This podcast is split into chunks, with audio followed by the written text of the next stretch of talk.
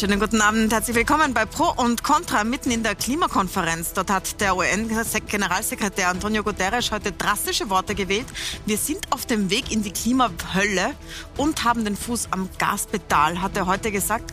Wir berichten da 24 Stunden auf Puls 24 und haben uns jetzt ein Thema herausgeholt, das die Österreicherinnen und Österreicher sehr bewegt, nämlich die Frage, wie weit soll und darf und kann Klimaaktivismus gehen. Sie wissen ja, es gibt Leute, die kleben sich an den Straßen fest, jetzt auch in Wien, in Graz, in österreichischen Städten. Darüber diskutieren wir mit folgenden Gästen. Johannes Schmuckenschlager ist bei uns. Sie sind unser Vertreter äh, einerseits der Landwirtschaftskammer Niederösterreich und andererseits der Regierungspartei ÖVP. Da sind Sie nämlich Sprecher für Umwelt- und Klimaschutz. Schönen guten Abend. Ähm, gegenüber Udo Guggenbichler von der FPÖ, Sprecher für Umwelt- und Tierschutz bei den Freiheitlichen, äh, quasi Opposition, Regierung. Bei uns ist Martha Krumpeck. Sie sind eine Mitbegründerin der Klimaschutzgruppe Letzte Generation Österreich. Und Sie waren gerade im Gefängnis, weil Sie ähm, sich festgeklebt haben und die Verwaltungsstrafen nicht zahlen wollten. Schließlich sind sie früher rausgekommen, weil andere für sie gesammelt haben. Deswegen können sie heute hier sein. Schönen guten Abend. Heinz Sichrowski ist ein, ähm, ein, ein sehr ausgesprochener Kritiker dieser radikalen Klimaaktivisten und Aktivistinnen, Ressortleiter Kultur und Mitglied der Chefredaktion bei News, Theaterkritiker und Autor und auch Fernsehmoderator. Und ich begrüße die Doyen der österreichischen Klimaforschung, Meteorologin, Autorin Helga Krom-Kolb. Schönen guten Abend. guten Abend. Vielleicht schauen wir uns am Anfang Anfang kurz an, ähm, worum geht es eigentlich? Was machen die Klimaaktivisten, die Klimaaktivistinnen und warum machen sie das? Schauen Sie sich das kurz an. Nichts geht mehr. Graz, gestern 8 Uhr früh. Klimaaktivistinnen und Aktivisten starten am Joanneumring eine Sitzblockade. Stopp die fossile Zerstörung, ja? Blätter sitzen und kaum und da tut nur blasen. Solche Idioten! Fast eine Stunde lang ist der Frühverkehr hier lahmgelegt. Es ist die erste große Blockadeaktion der Gruppierung Letzte Generation außerhalb von Wien. Weitere sind schon geplant. Wir setzen uns auf der Straße der fossilen Zerstörung jetzt in den Weg. Mit mehr Menschen, die bereit sind, auch ins Gefängnis zu gehen, weil wir in einen sozialen Kollaps rasen. Über 20 Mal haben sich die Klimaschützerinnen und Klimaschützer in Österreich seit Februar schon auf die Straße geklebt. Eine Superkleberattacke auf ein Dinosauriermodell im Naturhistorischen Museum konnte die Polizei gerade noch verhindern. Klimakleber nennt die Presse die internationale Protestbewegung, die immer radikaler auftritt. Die Aktivistinnen und Aktivisten kleben sich in München an einem Luxussportwagen fest oder blockieren am Wochenende den Start von Privatjets am Flughafen in Amsterdam. Auch die hohe Kunst bleibt nicht verschont. Von Schokoladenkuchen im Gesicht von König Charles Wachsfigur bis zu Kartoffelpüree auf einem Monet-Gemälde in Potsdam. Zuhören, das soll vor allem die Politik, die seit Sonntag bei der bereits 27. Weltklimakonferenz über Klimaziele verhandelt. Österreich wird seine jedenfalls heuer wieder verfehlen und damit für immer mehr Wetterextreme sorgen, kritisieren die Aktivistinnen und Aktivisten. Doch ist im Kampf für den Klimaschutz jedes Mittel recht, ganz gleich ob legal oder verboten? Oder wird hier die Grenze überschritten, wie die FPÖ sagt, hin zum Klimaterrorismus? Was bringt es? Was bringt das das Weltklima? Um Veränderung stattfinden lassen zu können, braucht es oft einfach extreme Situationen und ich finde das gut. Klimaaktionen grundsätzlich sind auf jeden Fall sinnvoll, weil sonst würden wir heute nicht hier darüber sprechen. Das ist keine Methode, äh, nachhaltig auf sich aufmerksam zu machen, sondern das stößt eher ab. Dann glauben viele Leute wahrscheinlich, dass es so eine radikale Randbewegung ist, obwohl der Klimawandel uns alle betrifft. Sehr kontroverse Aktionen, an denen man im wahrsten Sinne des Wortes nicht vorbei kann, weil man einfach nicht mehr fahren kann. Frau Krumbeck, äh, Sie sind Mitbegründerin von Letzte Generation. Sie kleben sich selbst auf der Straße fest. ich stelle mir das wahnsinnig unangenehm vor. Das ist so körperlich. Warum machen Sie sowas? Es ist unangenehm. Es ist nicht lustig. Niemand macht es zum Spaß. Wir kleben uns an der Straße fest, weil alles andere offensichtlich nicht funktioniert hat, weil es immer noch als ein Kavaliersdelikt gilt, wenn Klimaziele nicht nur verfehlt, sondern komplett ignoriert werden, wenn die weltweiten Emissionen 2022 steigen, steigen, steigen, obwohl wir eigentlich seit den frühen 90er Jahren diese Weltklimakonferenzen haben, wo darüber verhandelt wird, wie wir sie senken können und weil auch unsere Regierung in Österreich nicht einmal in der Lage ist, die primitivsten einfachsten Maßnahmen zu ergreifen, wie zum Beispiel niedrigere Tempolimits auf der Autobahn. Ähm, jetzt äh, sind Sie ja konfrontiert mit extrem wütenden Menschen, wenn Sie das machen. Also ich habe mir das ein paar Mal angesehen. Man sieht da Leute, die Sie anschreien, die wirklich sehr, sehr wütend sind, die zur Arbeit müssen, die ähm, wichtige Wege haben und ähm, Sie halten sie davon ab. Ähm, die werden sich ja nicht überzeugen dadurch, dass sie sie von ihrem Weg abhalten, den sie davor haben. Es geht überhaupt nicht mehr darum, irgendwen zu überzeugen. Die Fakten zur Klimakrise liegen auf dem Tisch. Mehrheiten in vielen Ländern, auch in Österreich, sind dafür, dass jetzt endlich einmal konsequent gehandelt wird. Aber es wird alles blockiert, es wird alles verwässert, es kommt eine kontraproduktive Maßnahme nach der anderen, dass zum Beispiel in Oberösterreich über Fracking diskutiert wird, über neue fossile Quellen, über neues Gas. Reiner Wahnsinn und stattdessen nicht einmal in der Lage, die einfachsten Schutzmaßnahmen zu ergreifen. Wir legen den Finger in die Wunde. Ich weiß, es tut weh. Ich weiß, es ist nicht angenehm. Es ist für uns auch nicht angenehm, uns dem auszusetzen. Aber wir tun es, weil es irgendjemand tun muss. Herr Schmuckenschlager, das geht an Sie. Sie sind der Umweltsprecher der Regierungspartei. Der Protest von der Frau Krumbeck arbeitet mit diesem persönlichen Einsatz genau daran, dass Sie mehr tun, als Sie tun. Kommt das an bei Ihnen? Ich muss ganz ehrlich sagen, ich lehne das absolut ab. Äh, die Frage ist schon, wir hatten mit Fridays for Future eine Bewegung, die auch im Titel schon Future hatte und nicht Last Generation, sozusagen die verlorene Generation. Und da geht es um die Zukunft. Und das ist eigentlich das Thema, was uns alle bewegt in diesem Bereich. Und das kann ich nicht erreichen in der Gesellschaft. Sie sprechen von Mehrheiten, die haben sie nicht. Äh, wir müssen Mehrheiten gewinnen für den Klimawandel. Wir müssen sehen, wie wir unsere Lebenssituationen umbauen können. Und das findet ja statt. Es wird ja suggeriert, dass da hier gar nichts geschieht. Dann würden wir ja noch mit Automobilen fahren wie vor 30 Jahren. Dann hätten wir ja Situationen wie vor 50 Jahren. Das findet ja nicht so statt. Wir haben Isolierungen in den Häusern. Wir haben neue Heizsysteme. Es geschieht ja sehr, sehr viel. Also das darf man auch nicht ignorieren. Und ich habe halt wirklich die Befürchtung, mit dieser moralischen Überhöhung setzt man sich über andere Bevölkerungsgruppen drüber. Und das ist etwas, was ich politisch absolut ablehne. Sie die Fridays for Future lobend erwähnt haben. Erstens Frage an die Frau Helkom-Kolb. Sind die Forderungen, die die Fridays for Future stellen, wissenschaftlich gut begründet und fachlich korrekt? Zweitens Frage an den Herrn Vertreter der Bundesregierung. Wie viele dieser Forderungen wurden bislang umgesetzt? Vielleicht kann ich das vielleicht, sagen. Vielleicht sagen Sie das gleich, aber vielleicht bleiben wir trotzdem, wir werden ja auch noch sprechen über die Klimapolitik und was sich getan hat. Ich möchte noch kurz, Frau Grumbeck, wir kommen darauf zurück, ich möchte noch kurz bei den Aktionsformen bleiben, bevor wir dazu kommen. Ähm, haben Sie Verständnis oder nervt Sie das, Frau Kolb? Sie sind schon seit Jahrzehnten damit befasst, den Leuten zu erklären, dass was geschehen muss. Ähm, wie sehen Sie das, wenn Leute sich da festkleben, Gemälde beschützen, sich an Autos festkleben. Ich darf daran erinnern, dass wir Fridays for Future angefangen haben, haben wir ungefähr zwei Monate lang diskutiert, ob Schüler streiken dürfen. Und dann haben wir angefangen, darüber zu reden, warum sie streiken und was wir eigentlich tun müssen. Und ich denke, das ist jetzt vielleicht was Ähnliches. Jetzt reden wir darüber, ob man sich ankleben darf oder nicht. Aber irgendwann einmal wird man vielleicht doch so weit kommen, dass man über die Forderungen redet. Und darum geht es ja eigentlich. Es geht ja eigentlich darum, dass man darüber redet, äh, Warum ist das überhaupt notwendig? Warum müssen Menschen in diese Situation kommen, dass sie so verzweifelt sind, dass sie nicht mehr wissen, wie sie, wie sie, sich zum, wie sie ihre Anliegen zum Ausdruck bringen können? Und dass die Anliegen gerechtfertigt sind, das sagt die Wissenschaft schon sehr eindeutig und seit vielen Jahren. Herr Guggenbichler, da geht es ja auch darum, dass äh, der Planet und die Menschheit aussterben, wenn man nichts tut. Ist in so einer Situation ähm, nicht alles erlaubt an zum Beispiel Blockaden? Schauen Sie, der Bundespräsident hat von der Schönheit der Bundesverfassung gesprochen vor ein paar Jahren. Und er hat ja vollkommen recht. Wir haben ein Versammlungsrecht, das seit über 150 Jahren etabliert ist, äh, was ausjudiziert ist, was wirklich jedem die Möglichkeit gibt, Versammlungen zu machen. Man kann 48 Stunden vorher eine Demonstration anmelden, wo auch gewährleistet wird, zum Beispiel, wenn es eine Blockade gibt, dass Krankentransporte möglich sind, wo die Sicherheitsapparate, wo die Sicherheitsapparate dafür sorgen müssen, dass dieses Versammlungsrecht gewährleistet ist und das Demonstrationsrecht. Und ich sage Nein und ich finde es ein bisschen schade, dass Sie als, als Vertreterin der Lehre sagen, warum müssen die das tun? Die müssen das nicht tun, sondern sie müssen sich schlicht und ergreifend an die Gesetze halten. Und deswegen werden wir nächste Woche auch im Nationalrat einen Antrag einbringen, dass diese Klimaterroristen vom Verfassungsschutz überprüft werden und kontrolliert werden, weil es extremistische Erscheinungen gibt. In Deutschland eine Solidarisierung mit der linken Extremen, die vom Verfassungsschutz überwacht werden. Rechtsschutzinformationen der Linksextremen, die vom Verfassungsschutz überwacht werden, solidarisieren sich mit ihnen. Und da muss man drauf schauen. Und also, es gibt keinen Grund, dass es muss. Jeder hat die Möglichkeit über das Demonstrationsrecht. Wir schaffen es. gibt ja sogar Demonstrationen, wo man mit weißen Bademänteln über den Ring gehen darf.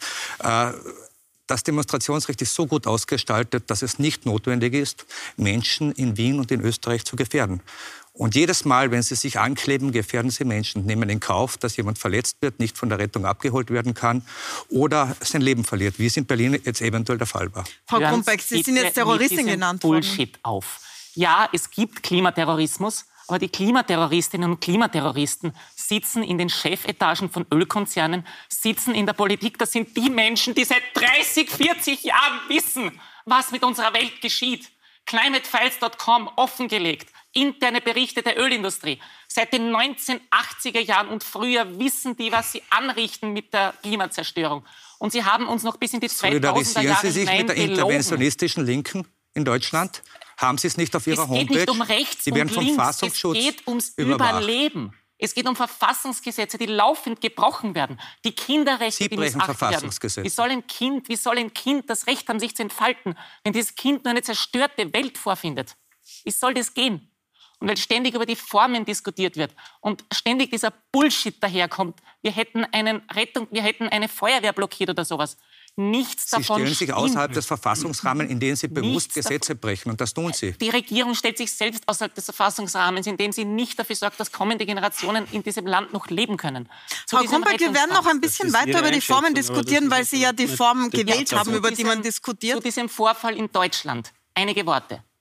Erstens einmal, es hat die behandelnde Notärztin selbst gesagt, dass die Aktionen der letzten Generation keinen Einfluss auf die Rettungskette Aber Ich haben. Sie muss kurz erklären, worüber Sie beide sprechen. Also da ging Sie- es um Sie eine. Blockade. Jedes Mal, wenn Sie was Herr nehmen ich Sie muss den Zuseherinnen und dass Zusehern eine kurz Rettung nicht erklären, im was da Krankenhaus passiert ankommt. Das nehmen Sie Nein. bewusst in Herr Kauf. Guggenbichler, wenn Sie weiter über mich drüber reden, dann wird niemand verstehen, worüber Sie reden, weil nicht jeder hat das mitverfolgt. Es ging um eine Blockade ähm, mit festgeklebten Aktivistinnen und den Vorwurf, dass eine Radfahrerin, die einen Unfall hatte, nicht gerettet werden konnte. Der Vorfall wird aber zurückgewiesen Erst, von Ihnen. Erstens einmal eben, die behandelte Notärztin selbst hat gesagt, keinen Einfluss auf die Rettungskette. Zweitens, wir regen uns anscheinend nur über tote, getötete RadfahrerInnen auf, Das ist Ihnen das wenn egal. gleichzeitig Klimademos waren. Wir regen uns nicht auf, wenn es nur der ganz normale, ganz alltägliche Verkehrswahnsinn ist, weil wir keine sichere Radinfrastruktur schaffen können. Drittens einmal, es waren an dem Tag nicht einmal Menschen an der betreffenden Straße angeklebt. Es waren Menschen auf einer Schilderbrücke. Den Verkehr hat die Polizei gesperrt. Offenbar so, dass die Autobahn entweder für Einsatzfahrzeuge schlecht befahrbar war oder ähm, es waren wieder mal Autos, die die Rettungsgasse verstopft haben. Man sieht schöne Videos im Netz Polizei ist schuld. wo man sieht schöne Videos im Netz, wo man Rettungswagen, Feuerwehrautos mit 70 durch die Rettungsgasse brausen sieht. Stau ist alltäglich, aber diese Reaktion Warum melden darauf Sie Ihre Demonstrationen nicht an und nützen das Demonstrationsrecht? Weil es nichts bringt, weil wir genau das versucht haben seit Jahrzehnten, weil die Fridays for Future Bewegung seit vier verdammten Jahren Sie nehmen sich das Recht aus, sich aus dem tut. Rechtsrahmen zu stellen. Jetzt Sie hier. nehmen, sich, Sie nehmen sich das Recht, mir mein Lebensrecht, mein Überlebensrecht Sie stellen sich hier aus außerhalb des und Verfassungsrahmens. allen kommenden Mach- Generationen das. Überlebensrecht abzusprechen. Überleben steht über allem. Was auch sehr spektakulär war und wirklich global besprochen wurde, waren Aktionen äh, in Museen. Es wurde zum Beispiel ein Van Gogh-Gemälde in London mit Tomatensuppe beschüttet. Es hat sich dann herausgestellt, es war eine Glasplatte über dem Gemälde. Aus dem Gemälde ist nichts passiert, aber der Schock war sehr groß. Ähm, Herr Sichowski, Sie waren einer von denen, die gesagt haben, so, aber da hört's auf. Was, warum ist ein Gemälde hinter der Glasplatte so wertvoll im Vergleich zu dem, was die Frau Krumpeck sagt, der Planet, das Überleben der Menschheit, der Natur? Darf ich ein bisschen weiter ausholen? Bitte. Was mir Sorgen breit. Zunächst einmal, äh, ob irgendwer auf der Straße pickt, ist mir wurscht. Ich fahre nicht Auto, ich rauche nicht. Ich war mit den Gründern der Grünbewegung eng befreundet mit Freda Meissner-Blau und Herbert Fuchs und Günter Nenning, bis dieser bösartige, dogmatische Regulierungswahn Platz gegriffen hat. Jetzt bin ich kein Sympathisant mehr. Also könnte ich sagen, ist mir vollkommen wurscht, ob da wer pickt. Aber einen Großteil der Bevölkerung für eine lebensgegen, eine lebenswichtige Angelegenheit aufzubringen, halte ich für wahnwitzig. Also Sie halten es für kontraproduktiv sozusagen. Für komplett kon und noch etwas, bitteschön. Mhm. Was mich hier erschreckt und ich ohne Ihnen nahe treten zu wollen, liebe Frau Grunberg, äh, ich merke hier äh, den Fanatismus. Fanatismus kommt von Fanaticus, lateinisch von Gott äh, erleuchtet das Wesen des Fanatismus ist es, dass er völlig den Blick verengt, dass er keine anderen Materien mehr wahrnimmt, dass er Blick verengt auf eine Sache zugeht.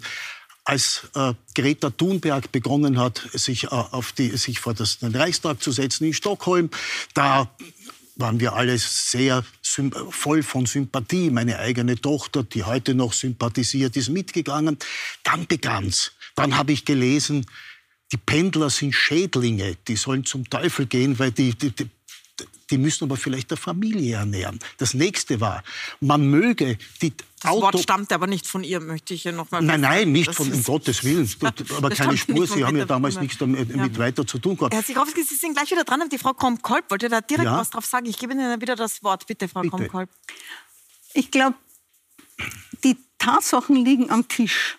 Und dass der Klimawandel Leben kostet, haben wir gerade heute wieder aus einem Bericht der WHO gehört. In Europa 15.000 Hitzetote in diesem Jahr. Und in Deutschland über 5.000. Wenn man das auf Österreich umrechnet, waren es wahrscheinlich 500 in Österreich, sofern man das darf. Aber äh, sozusagen, wir reden hier wirklich auch von Menschenleben. Ja. Und meine Frage wäre, wie würden Sie vorgehen? Welche Lösungen haben Sie dafür, dass wir endlich Maßnahmen ergreifen?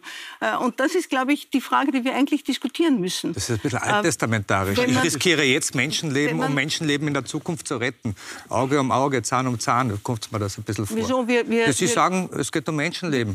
Mit ja einem Protest außerhalb des Verfassungsrahmens gefährden ja Sie Menschenleben, Menschenleben jetzt. Regierungspolitik gefährdet, Menschen, gefährdet Menschenleben mit ihrer völligen Untätigkeit im Klimaschutz, mit ihrer Unfähigkeit, ein Klimaschutzgesetz zu beschließen, mit ihrer Unfähigkeit, Emissionen ja. zu reduzieren. Warum schaut niemand der Wissenschaft zu? Vielleicht, vielleicht, ich war noch mitten im... Äh, ja, vielleicht. Hm, mitten der Herr Sinkowski ist noch mal genau. Wenn ich mir Aber ich, vielleicht können Sie auch die Frage von Frau Kolb beantworten. Also, das weiß ich nicht. ich bin, ich bin weder Teenager noch, noch Soziologie-Bachelor im 30. Semester. Ich verstehe nichts von Klimaschutz. Ich kann nur dringendst anflehen, die Politik und die dafür kompetente Wissenschaft äh, sich ernsthaft mit diesem, diesem Thema auseinanderzusetzen. Wenn das nicht passiert, ist das traurig. Aber die Wissenschaft noch, tut das ja schon seit vielen ja, eh. Jahren. Ich wollte nur noch ein bisschen weiter mhm. ausholen. Sagt auch ihre Ergebnisse. Und zu sagen, das interessiert mich nicht, ist für jemanden, der eine solche Rolle hat wie Sie, vielleicht schon ein das bisschen stimmt ja nicht. Ich habe ja nicht gesagt, das interessiert mich nicht. Ich verstehe nichts davon und ich pflege mich nicht in, in Materien einzumischen, von denen ich nichts verstehe. Ich wollte nur was weiter erzählen.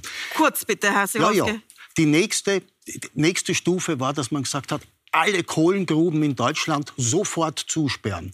Das ist natürlich eine, das würde eine soziale Katastrophe ohne Gleichen hinter sich ziehen. Das verstehe ich unter Fanatismus, den verengten Blick. Gut, jetzt sind wir bei den Maßnahmen. Und äh, jetzt komme ich nochmal zu Ihnen, Herr Schmuckenschlager. Wenn man sich ansieht, was Österreich gemacht hat, ich zeige Ihnen die Grafik, die Sie kennen als Umweltsprecher, die Sie auch kennen als Umweltsprecher, ähm, das ist ja nicht neu. Die Frau Krom-Kolb sagt uns seit Jahrzehnten, man muss was tun. 1990 ist schon beschlossen worden, man muss was tun. Es sind äh, Reduktionen der Treibhausgase beschlossen worden.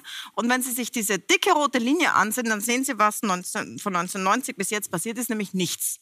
Also so richtig absolut nichts. Und die Linie, die Sie da in dem grauen Feld sehen, die so ganz stark nach unten geht, das ist das, was jetzt passieren müsste, damit wir unsere eigenen Ziele erreichen, nämlich die Ziele bis 2040. Und davon ist jetzt auch nichts zu sehen. Es hat gerade das WIFO gesagt, wir sind weit entfernt davon, dass wir auf dieser Linie uns befinden, sondern wir sind weit entfernt davon, die Reduktionen hinzubekommen. Der Schmuckenschlager ich glaube, wir müssen schon auch einsehen und da bitte ich auch um, um eine gewisse äh, Sorgfalt, weil Fanatismus ist das richtige Wort. Das hilft nicht, wenn wir uns gegenseitig anspringen. Wir müssen auch Argumente in einer Diskussion zulassen. Und ich bin als Umweltsprecher sicherlich der Letzte, der verteidigt, wenn wir Ziele nicht erreichen. Wir müssen sie erreichen. Wir dürfen aber auch nicht so tun, als ob wir gar nichts getan haben, gerade im Ausbau der Erneuerbaren. Und wir sehen das auf dieser Liste auch sehr gut. Seit 1990, wo war die Bevölkerung Österreichs damals? Wo stehen wir heute? Wir haben fast eine Million mehr Bevölkerung.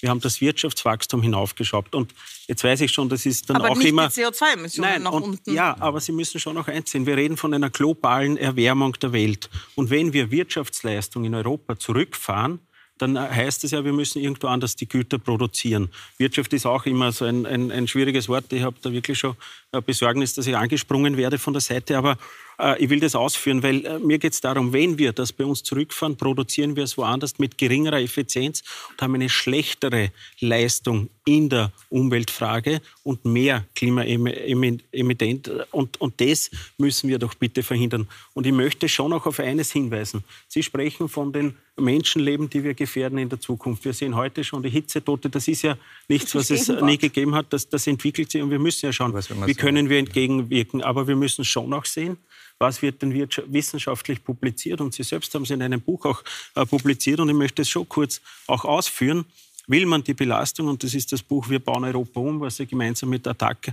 äh, herausgegeben haben, will man die Belastung vermindern, müssen alle Komponenten angesprochen werden, auch das weltweite Bevölkerungswachstum. Was heißt denn das? Ist das Bevölkerungswachstum unser Problem? Und darum glaube ich, wir haben heute, wir haben glaube ich vergangene Woche die 8 Milliarden Bevölkerung äh, weltweit erreicht. Und wir müssen uns eher Gedanken machen, wie können wir die Ressourcen so einsetzen, dass wir hier auch nicht irgendjemanden auf einem anderen Planeten oder auch bei uns das Leben absprechen.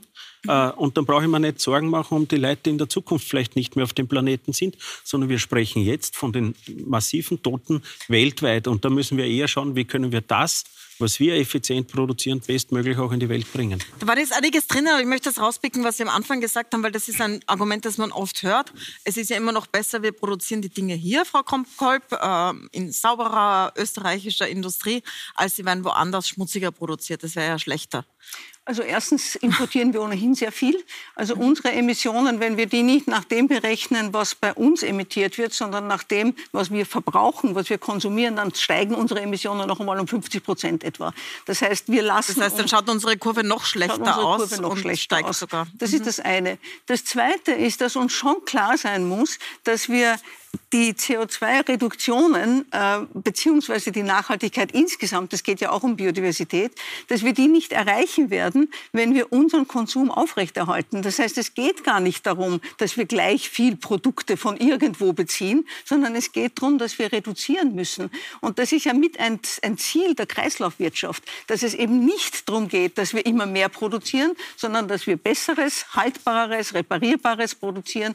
Und das sind Schritte, die dringend notwendig sind. Und darum geht es eigentlich, dass wir nicht sagen können, wir müssen unseren Lebensstandard halten, sondern wir müssen schauen, dass der Lebensstandard angepasst ist das, was der Planet hergibt. Und das ist niedriger als das, was wir jetzt haben. Das heißt nicht, dass die Lebensqualität sinkt. Die Lebensqualität kann durchaus steigen. Und das heißt nicht, dass die Wirtschaft zugrunde geht. Die Wirtschaft kann florieren, aber eben auf eine andere Weise als dadurch, dass wir lauter Wegwerfprodukte erzeugen. Herr Guggenbichler, verschließen Sie die Augen vor diesen Wahrheiten, die die Wissenschaft ja herausgefunden Nein, hat und immer wieder bestätigt hat? Ich verschließe überhaupt Wenn man keine sieht Augen. ja, was los ist. Ich verschließe überhaupt keine Augen. Ich habe Ihnen das eh mitgebracht. Ich habe im Jahr 2011 einen Antrag im Wiener Gemeinderat gestellt, dass man öffentliche Gebäude und Gemeindebauten mit Photovoltaikanlagen ausrüsten. Äh, Sie können den auch anschauen. Leider Gottes hat Rot-Grün und alle anderen Parteien damals dagegen gestimmt und ich habe es im Jahr 2020 wiederholt. Das, das, das sind ideologische Scheuklappen, wenn das vielleicht der Falsche bringt, dass man es nicht machen kann. Und ich sage auch ganz offen, wenn wir 2011 damit begonnen hätten, die freiheitliche Initiative, die wir hätten, dann wären wir jetzt zwölf Jahre später wahrscheinlich fertig damit. Dann hätten wir keine dann Energiekrise wir jetzt, Dann hätten wir wahrscheinlich in Wien ganz ein anderes Gasthema. Äh, Aber das heißt, Sie finden dann gut, was die Klimaministerin jetzt macht? Weil die macht ja genau das. Sie Also meinen, die dass die, ja Sie um meinen die, Klimaministerin, die, die, die noch im so? Privatjet nach Katar fliegt und, und menschenrechtskonformes Gas einkauft, das dann mit Schweröl um die ganze Welt geschifft wird. Nein, das finde ich nicht gut. Ja, das hat mich jetzt nämlich gewundert. Das wollte ich nur nachfragen. Na, aber, aber Sie haben sich gemeldet. ich finde es eher schlau. Schaut, dass die Grünen vor zwölf Jahren dagegen gestimmt haben, gegen unsere Initiativen. Da hätten wir uns jetzt viel erspart. Aber ich glaube, da muss man schon sagen, fairerweise, weil ich eine Zeit lang im Wiener Klimarat war, da muss man schon sagen, dass da jetzt auch ein Umdenken eingesetzt hat. Nicht? Dass Wien jetzt ein, ein sehr großes Photovoltaikprogramm hat. Die stimmen Ihnen zu spät, aber immerhin, es aber ist da jetzt muss da. ich Ihnen was dazu sagen. Ja, es gibt einen neuen Wiener Klimafahrplan, der hat nur ein großes Problem. Er ist nicht ausfinanziert. Und ich sage ganz ehrlich, die soziale Sicherheit steht über allen. Und wir haben jetzt in Wien, der Klimafahrplan fördert die Fernwärme. Wir haben eine Erhöhung von 85 Prozent der Kosten bei der Fernwärme.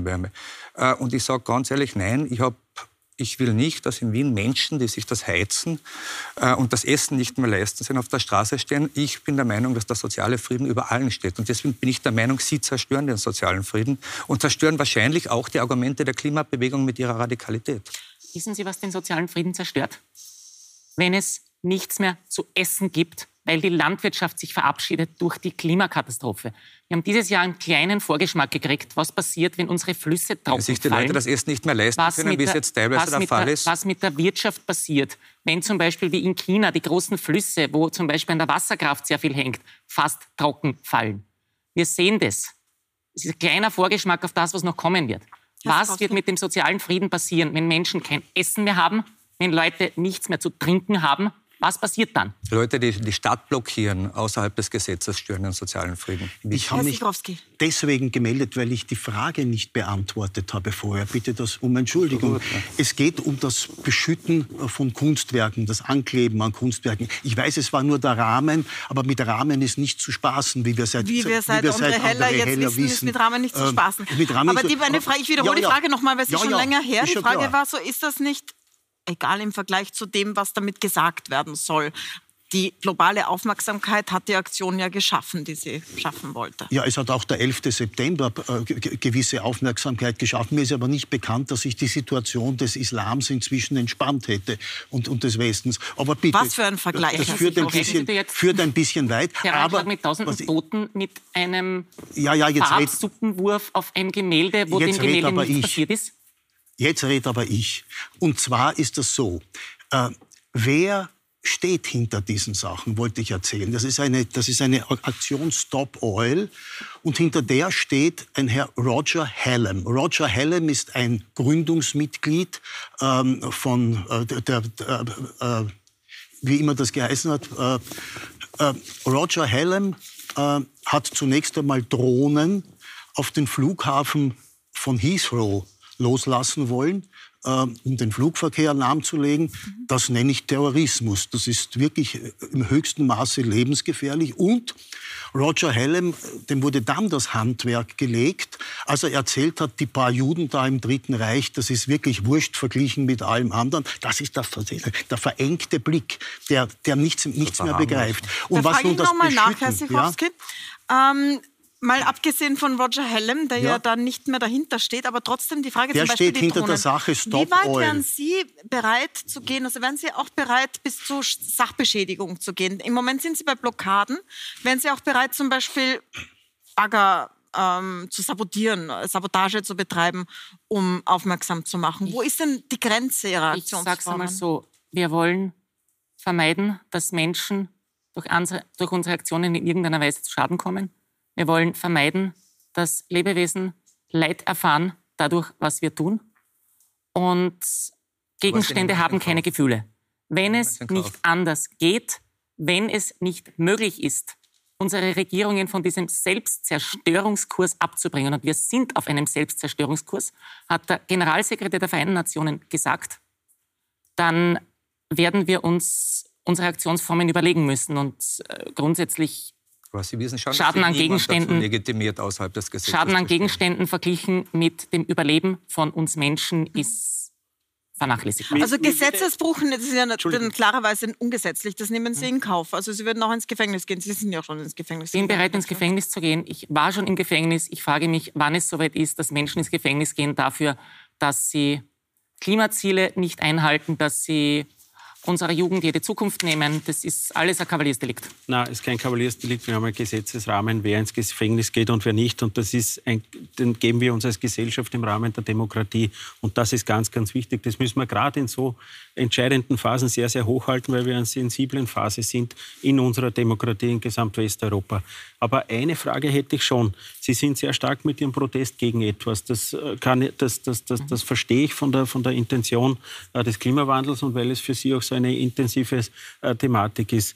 Ich akzeptiere es nicht. Aber haben Sie schon einmal mit Bürgerlisten gesprochen, die gegen erneuerbare äh, Unternehmen sind, die gegen Unternehmen sind, die Windkraftanlagen aufbauen wollen? Äh, Bürgerlisten, die dagegen sind, dass Kraftwerke errichtet werden. Wir haben wirklich unzählige, die hier Verfahren aufhalten. Haben Sie hier schon mal proaktiv für den Klimawandel auch, sind Sie da auch schon eingetreten? Weil es ist ja nicht immer nur die Politik, wo ich etwas adressiere. Das ist sehr berühmt und man kommt ins Fernsehen. Das ist interessant für viele Leute, interessiert mich ja auch, darum bin ich ja auch hier. Aber äh, die, die, die Frage ist schon, haben Sie auch einmal mit diesen Bürgern der, der Bürgergesellschaft schon den Dialog gesucht, dass man sagt, wie kann man da etwas bewegen, dass wir hier mehr auch in, in, in die Vorwärtsbewegung kommen? Ähm, erstens einmal, es gibt genug Initiativen, die sich genau darum kümmern. Ist nicht Aufgabe von uns als letzte Generation. Nicht. Wir legen den Finger in die Wunde. Zweitens einmal, hinter wie vielen von diesen Anti-Wind-Initiativen steckt in Wirklichkeit die Fossilindustrie mit so einer Astroturfing-Geschichte, sieht aus wie Graswurzel, ist es nicht. Und äh, das Dritte, wenn es, jetzt, wenn es jetzt heißt, unsere Aktionen, die gehen mit allem zu weit wir haben alles andere versucht. Was? Wir sprechen da Was gleich weiter drüber. Wir machen eine kurze Pause und schauen dann nochmal zur Weltklimakonferenz. Dort hat Alexander van der Bellen, der Bundespräsident, heute angekündigt, dass Österreich Geld zur Verfügung stellen wird für ärmere Länder, die unter dem Klimawandel leiden. Darüber werden wir sprechen und auch darüber, ist es noch zu schaffen und was muss dafür passieren? Was ist zum Beispiel mit dem Klimaschutzgesetz, das schon angesprochen war? Bleiben Sie dran, wir sind gleich wieder da.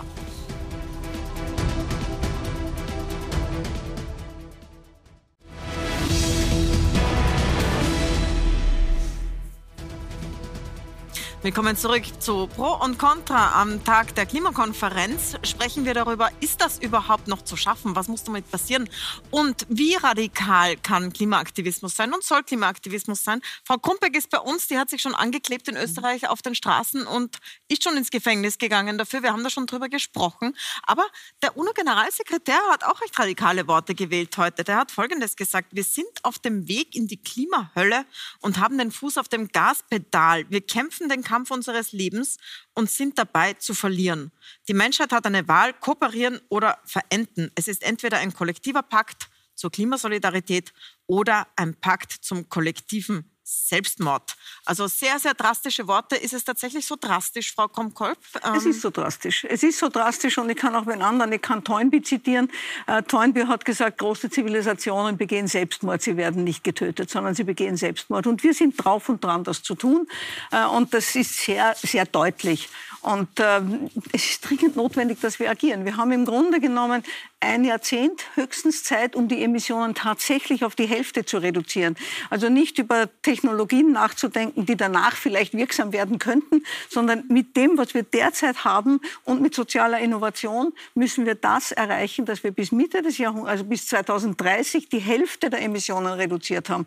Und da sind wir einfach nicht am Weg dorthin, weder global noch in Österreich. Es gibt eine gewisse Schieflage die Industrieländer emittieren deutlich mehr als die armen Länder. Die armen Länder zahlen aber mehr drauf, was den Klimawandel betrifft und die Folgen. Deswegen war heute auch ein großes Thema in Kairo, dass äh, die Industrieländer zahlen sollten und auch der österreichische Bundespräsident, der für Österreich dort ist, nicht in Kairo, sondern in Sharm el-Sheikh, ähm, hat äh, Geld angekündigt. Folgendes hat er gesagt heute. We, the countries of the global north, wir als Länder des globalen Nordens sind für einen großen Teil der CO2-Emissionen verantwortlich. Mein Heimatland Österreich wird seiner Verantwortung nachkommen, indem es sein Budget für internationale Klimamaßnahmen signifikant erhöhen wird. Da geht es um ziemlich viel Geld, Herr Guggenbichler, ähm, über 200 Fast Millionen in vier Jahren. Äh, Entschuldigung. ähm, Woher kommt das Geld und wer hat das beschlossen? Wir haben das heute zum ersten Mal gehört. Ähm, wie, wird das, wie wird das ausgeschüttet? An wen? Also was ist da heute eigentlich präsentiert worden? Äh, gute Frage. Vielleicht müssen Sie das den Bundespräsidenten selbst fragen. Ich weiß es nicht. Aber Sie sind Äh, Umweltsprecher aus seiner Reisekasse, ja, ja, das schon. Aus seiner Reisekasse wird es nicht zahlen. Äh, und daher weiß ich nicht, in welchem Budgettitel das steht.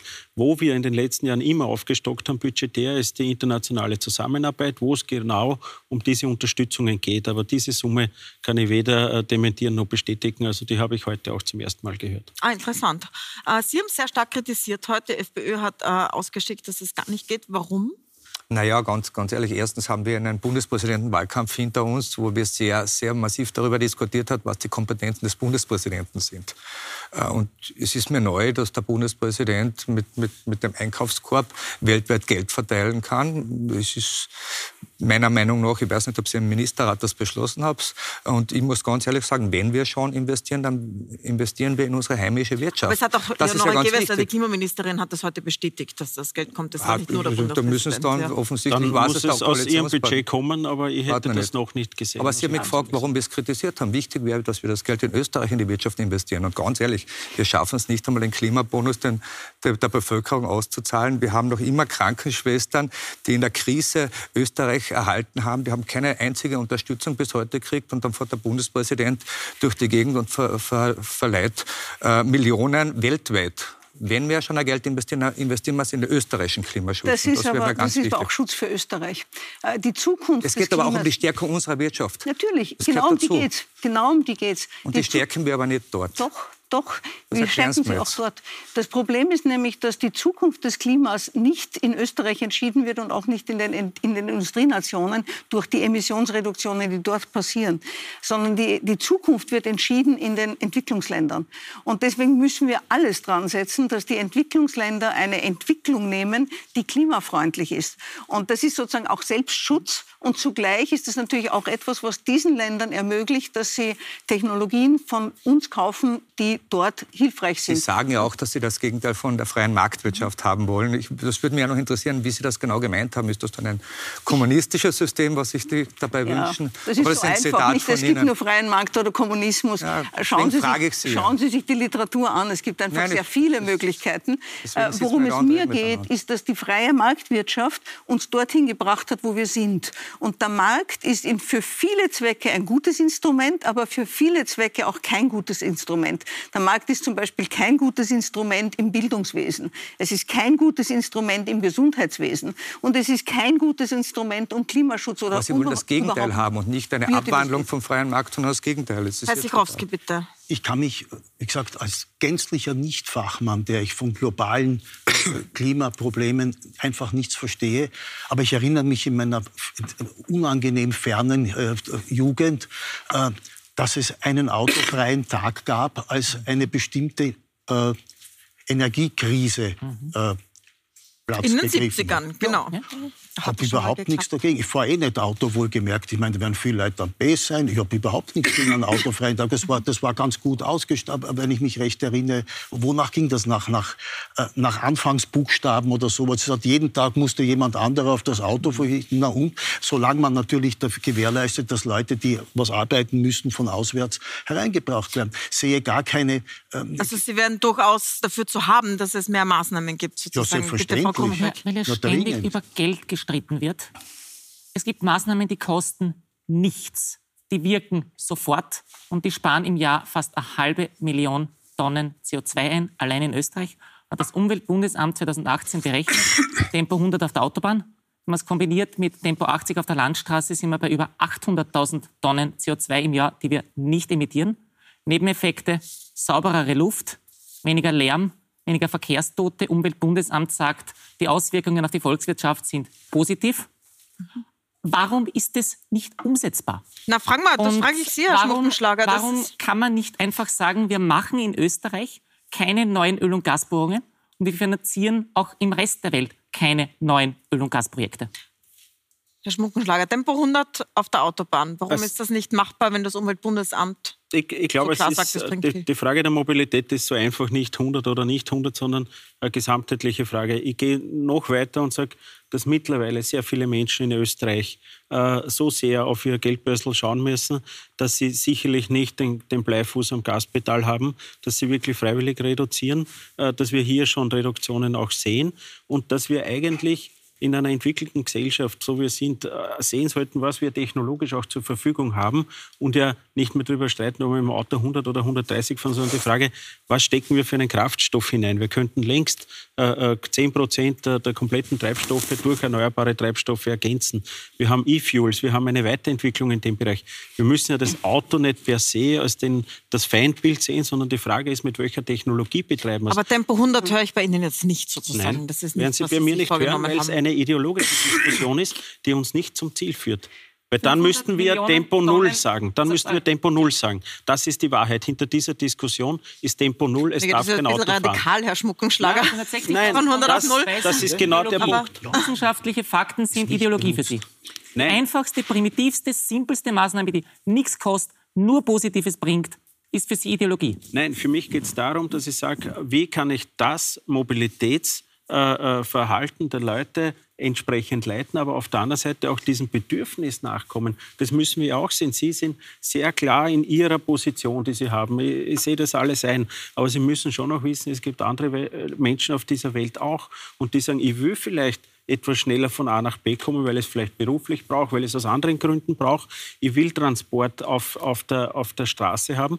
Dann muss ich aber schauen, wie kann ich einen Treibstoff finden, der entsprechend CO2-neutral unterwegs ist. Und da haben wir Riesenpotenziale. Wir erzeugen heute schon äh, äh, so viel äh, erneuerbare Treibstoffe, dass wir 10 Prozent in Österreich erzeugen. Wir exportieren mittlerweile die Hälfte, weil es die Umweltministerin aus einer grünen Partei nicht zulässt, dass wir hier die entsprechenden Beimischungen haben. Ich glaube, wir sind über den Zeitpunkt hinweg, wo wir schauen, was können wir für kleine Schritte machen. Ich glaube, wir sind jetzt an einem Zeitpunkt angelangt, wo man sagen muss, wie machen wir es möglich, dass wir bis 2030 die Emissionen auf die Hälfte reduzieren. Und ich höre immer nur, was nicht geht. Und die kleinen Schritte, die jetzt erwähnt werden, die wir schon tun, äh, im Übrigen, wir haben vorher über Soziales gesprochen. Und wenn man sagt, die, die Geschwindigkeitsreduktion ergibt sich daraus, dass die Leute sich nicht mehr leisten können, dann ist das ja das Gegenteil von sozial. Nicht? Also die Geschwindigkeitsreduktion soll sich aus anderen Gründen ergeben. Und da kann der Gesetzgeber sehr wohl helfen. Und die Frage ist wirklich, wie erreichen wir minus, drei, minus 50 Prozent bis 2030? Und da würde ich gerne die Vorschläge hören. Wie erreichen wir das? Äh, mit welchen Maßnahmen erreichen wir das? Das erreichen wir nicht mit Freiwilligkeit, sonst wären wir schon längst dort. Das erreichen wir nicht mit äh, kleinen Maßnahmen hier oder dort, sondern da müssen wir wirklich eingreifen ins System. Da brauchen wir ein anderes Mobilitätssystem, ein anderes Mobilitätsverständnis. Und das vermisse ich in dieser Diskussion. können wir uns leisten, die effizienteste Maßnahme im Personenverkehr, die vorgeschlagen wurde, in diesem Bericht des Umweltbundesamts einfach zu ignorieren, weil es ideologisch nicht reinpasst, weil Leute ideologisch den 130er vor den Augen haben und nicht in der Lage sind zu sehen, was die wissenschaftlichen Fakten sind. Herr Guggenbiegler, wäre wäre das was, mit dem Sie könnten? Also Herr Sichowski könnte, glaube ich, auch mit Tempo 100, wenn er sogar mit einem autofreien Tag kann. Ähm, Ich kann wunderbar mit Tempo 100, weil ich fahre nicht Auto. Nicht? da- dann ist es natürlich einfach. Äh, Ihr Verkehrsminister Hofer hat ja das Gegenteil gemacht. Er hat ja das Tempo erhöht auf der Autobahn. Ja, Aber also- angesichts dessen, was Sie hier hören, wären Sie da dabei? Ich finde es sehr spannend, dass die Kollegin sich auf der Straße anklebt und wir reden jetzt eine 45 Minuten miteinander und es gibt außer Tempo 100 kein einziges klimapolitisches Argument, was ich von Ihnen gehört habe, bis auf das, dass in Zukunft Menschen sterben werden. Ich finde das schade, dass Ja, Sie sich, über dass Sie Menschen, sich in- jetzt schon sterben. Dass Sie sich inhaltlich, brauchen Sie noch? dass Sie sich inhaltlich nicht beschäftigen damit. 33 Millionen Menschen, die in Pakistan Kollege hat Sie früher gefragt, ob Sie sich mit Umweltorganisationen auseinandergesetzt haben, Sind die gegen Photovoltaikanlagen auftreten, die gegen Windräder kein Argument für Sie? 40 Grad in London, ist das alles kein Argument für Sie? Es geht ums nackte Überleben. Das sagt der UN-Generalsekretär. Das steht finde das inzwischen in den wissenschaftlichen Berichten. Lesen Sie den IPCC-Bericht. Offensichtlich habe ich Sie überschätzt. Ich bin wirklich davon ausgegangen, dass Sie inhaltlich hier argumentieren können und nicht nur Schlagsätze herwerfen. Finde ich schade. Sie schaden Lesen damit Sie auch die der Klimabewegung. Berichte. Lesen Sie den IPCC-Bericht. Lesen Sie, was die, äh, der Stand der Forschung ist. Ja, aber Sie haben ja hier die Chance, eine Stunde lang uns Argumente zu bringen und Ja, Sie kommen und Sie haben mir nicht. die finde ich Chance wirklich schade. zu sagen, warum Tempo 100 absolut nicht gehen soll, wenn das Umweltbundesamt selber selber vorrechnen, das ist primitiv einfach, das kostet nichts und es spart uns sofort Sprit, das spart uns sofort CO2, das spart uns sofort Geld. Warum geht es dass wir jetzt aufhören, über Tempo 100 zu reden? Das ist wirklich nur eine von Weil Sie vielen finden, das ist auch so ein kleiner Schritt. Es ist ein Schritt, es ist ein notwendiger Schritt, aber es ist jetzt nicht äh, das Einzige, was wir tun müssen. Aber uns fehlt ja sogar der gesetzliche Rahmen um das Ganze, nämlich das Klimagesetz. Das ist etwas, das die Regierung angekündigt hat. Ähm, das letzte ist ja ausgelaufen 2020 und ähm, es wird jetzt schon länger darauf gewartet, wann das Neue kommt. Wann kommt es denn und was wird drinnen stehen? Eine gute Frage. Wir sind hier nur in Verhandlungen. Wir haben Positionen, die einfach nicht zusammengehen, muss ich was geht da nicht sagen. zusammen? Können Sie uns das Äh, erklären? Ein Grundthema ist, äh, dass äh, Klimaschutz in die Verfassung verankert gehört äh, als Forderung der Grünen, wo wir als ÖVP sagen und nicht aus irgendeiner Verbrämtheit, sondern ganz klar, weil Verfassungsjuristen sagen, das ist ein subjektives Recht, das kann man nicht in die Verfassung schreiben, weil dann kann ich jeden Nachbarn, der neben mir ein Haus bauen möchte, äh, aufgrund des Klimaschutzes sozusagen das untersagen, wenn ich bis zum Verfassungsgerichtshof gehe. Das heißt, äh, und da kommen wir momentan das heißt, nicht weiter. Die Grünen wollen, Äh, dass das ist einer, einer der. Punkte. Ein anderer Punkt ist die Verhältnismäßigkeit zwischen den Ländern, äh, wie wir hier Sanktionismus aufdrehen oder nicht aufdrehen. Auch das ist ein Punkt. Und äh, da, da, das hat halt eine Vielschichtigkeit. Aber Ich jetzt ganz ehrlich, Herr dazu Schmuckenschlager, sagen- kommt das überhaupt noch? Weil so wie Nein, Sie ich das muss Ihnen aber beschreiben. ganz ehrlich sagen, ich habe auch kein Problem damit. Äh, Und das ist nicht eine persönliche Situation, sondern die, die Ampelregierung in Deutschland hat jetzt das deutsche Klimaschutzgesetz zurückgeführt weil sie gesagt haben, diese Einzelziele sind nicht zielführend. Wenn wir für die Sektorenziele machen, wir müssen das gesamthafter sehen und anders vorgehen. Vor allem in der jetzigen Situation, wo Deutschland die komplette Energieaufbringung verdrehen musste. Wir müssen ja uns ja auch da etwas überlegen. Das heißt, wir müssen ja ganz andere Schritte setzen und die haben wir gesetzt. Erneuerbaren Ausbaugesetz, wir haben da einen Boom und eben gemeinsam mit der Bevölkerung, mit der Gesellschaft. Ich kenne so viele Leute, die angesucht haben um eine Photovoltaikanlage, wo es halt einfach zu wenig weitergeht, weil jetzt so ein Druck dahinter ist. Aber das ist doch das Allerschönste, dass man sieht, hier geschieht ja was Großes. Wir brauchen ja nicht immer bejahen, es geschieht nichts, es geschieht da wirklich viel. Aber, und, äh, also, ich glaub, aber das. Klimaschutzgesetz, sagen Sie, wenn es nicht kommt, dann Wichtig sind jene damit. Gesetze, nicht die, die irgendwelche Ziele alle- a priori vorschreiben, sondern jene, Mhm. die in die Umsetzung reingehen, wo wir Umweltverträglichkeitsprüfungen haben, die schneller abgeführt werden, dass wir hier äh, schneller errichten können. Das berühmteste Beispiel in Österreich, wirklich für, äh, wo wir erneuerbare Energie auch, und das war die Geburtsstunde der Grünen ja letztendlich mit Heimburg, mit dem, mit dem Flusskraftwerk, da würde ich jetzt gerne äh, auch die Frau Krom-Kolb fragen, äh, wenn Sie sagen, wir müssen mit 30 Prozent runter, sollen wir 50, Heimburg? 50, ja, mit mit, 20, äh, 30. ja, Entschuldigung, 20, Wer 30, die bietet mehr? 50 Prozent. Äh, das heißt, und das wäre eine, eine klassische Politikerfrage, sind Sie für oder gegen Heimburg?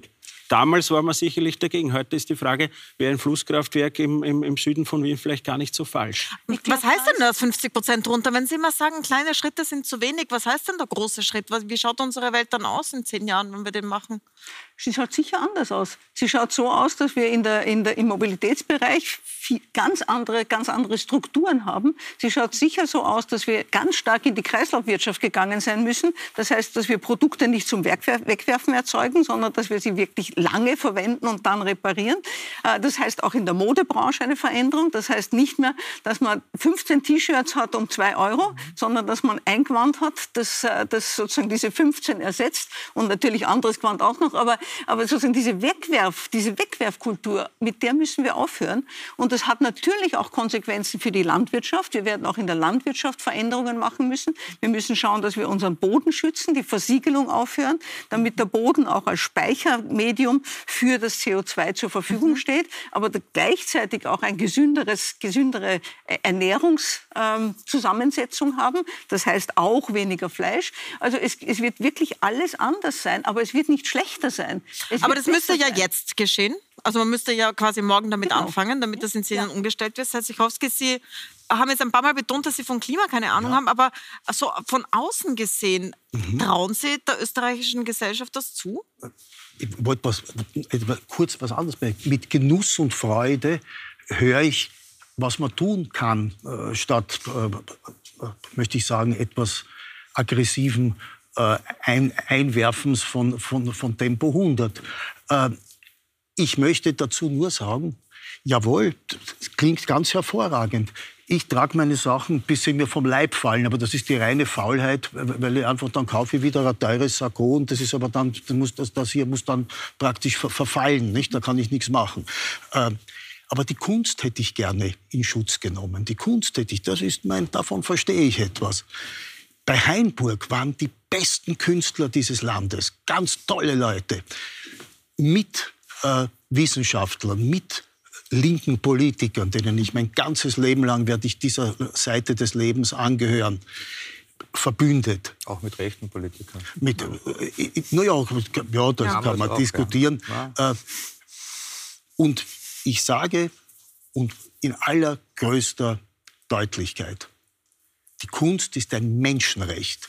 Niemand hat das Recht, mit dem verengten Blick sich an Kunst zu schaffen zu machen, Kunst zu verwüsten, das bringt gar nichts. Das schafft nur tiefen Abscheu von meiner Seite her. Äh, und das Ausspielen von Kulturpolitik gegen andere Materien, das, das kennen wir, das sagt die Staatskünstler, die, die, die, während die Leute nichts zum Essen haben, kriegen die Staatskünstler. Das kennt ich eher von einer anderen Seite. Jetzt haben Nicht Sie schön Leuten, den Bogen zurückgeschlagen. Ich sympathisiere. Sie haben schön den Bogen zurückgeschlagen zu unserem Thema und damit gebe ich Ihnen jetzt noch ein Wort. Fakt ist, kein einziges Gemälde wurde durch Aktionen der letzten Generation in irgendeiner Weise beschädigt. Die Gemälde sind unversehrt. Aber wo wir schon von Kunstzerstörung reden, von Kulturzerstörung reden. Der Dom von Immerath stand auf der, stand auf der Denkmalschutzliste in Deutschland. Abgebaggert für Braunkohle. Da ja. zählt die Kunst auf einmal nichts mehr. Ich bin überhaupt nicht dafür, und den Dom von Immerath niederzureißen. Und bezüglich äh, der Tempodebatte. Es wird immer gesprochen von den ganzen großen Schritten, die wir brauchen. Ja, es stimmt, wir brauchen alle diese Schritte. Aber wie soll unsere Regierung große Schritte packen, wenn sie nicht einmal die einfachsten, die primitivsten, die simpelsten zusammenkriegt? Ähm, ganz kurze Schlussfragen. Was werden Ihre nächsten Aktionen sein? Das wird die Zukunft zeigen. Dann werden wir gespannt darauf schauen. Aber Sie haben schon angekündigt, Sabotage könnte auch drinnen sein. Frau Kromkolb, ähm, schaffen wir das alles? Also wenn ich das anhand dessen messe, was bisher geschehen ist, dann schaffen wir das nicht.